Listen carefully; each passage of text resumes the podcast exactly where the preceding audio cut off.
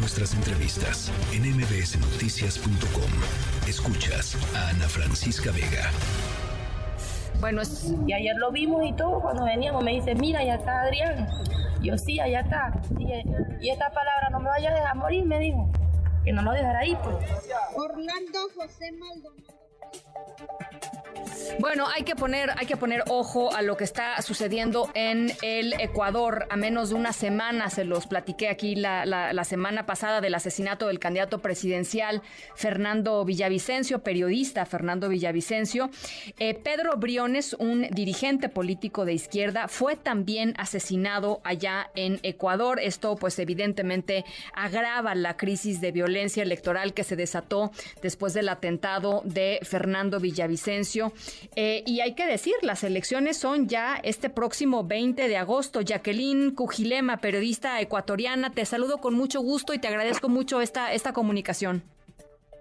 Ana, ¿cómo estás? Muy buenas noches. 7 con 35 desde Quito, Ecuador. Lamentablemente otro hecho se registra pocos días del asesinato de Fernando Villavicencio. Pedro Briones, líder del partido político Revolución Ciudadana, ha sido asesinado después del reciente caso que te había comentado, así como otro ataque también en contra de otra candidata presidencial eh, que hace pocos días también se registró. Briones ha fallecido este lunes por la tarde tras recibir un impacto de bala en la provincia de Esmeraldas, ubicada al noreste de Ecuador.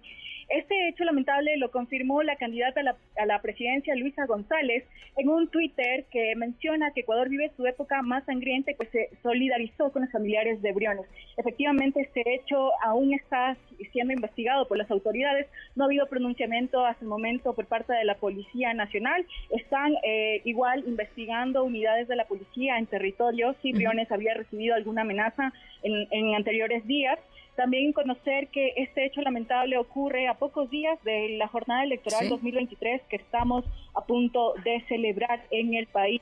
Eh, en tanto, también la, Comisión Interamericana de Derechos Humanos condenó la violencia política en el marco de las elecciones en Ecuador, que es un ataque a la democracia y pidió al Estado ecuatoriano actuar con diligencia en un comunicado difundido el pasado viernes 11 de agosto. Ana, eso es lo que te comento hasta el momento.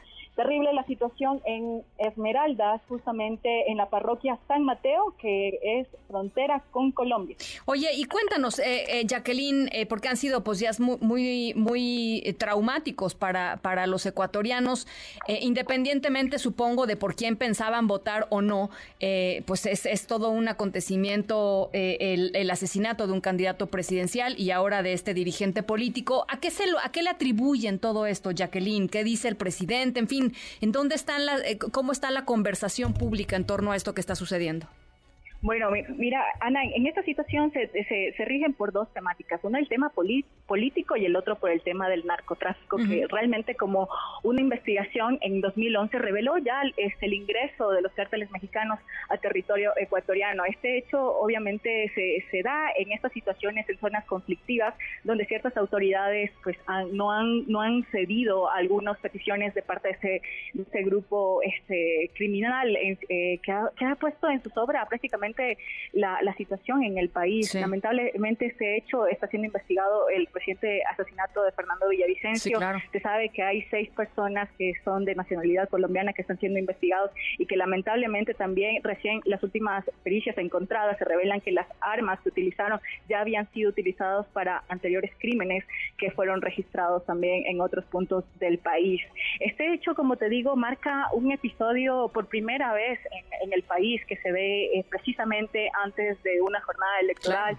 Es el primer candidato presidencial que fue asesinado, ahora un dirigente, y hace, y hace, bueno, hace pocas semanas, en julio, prácticamente un, también el alcalde de, una de las de, de, las provincias de, Ecuador, pues también perdió la vida lamentablemente en estos hechos que están conmocionando eh, no solo acá a los ciudadanos, sino también ha sido pues, eh, pues prácticamente noticia a nivel internacional. Sí, por supuesto lamentablemente. Oye, entonces, la jornada electoral sigue puesta para el 20, eh, no, no la van a mover.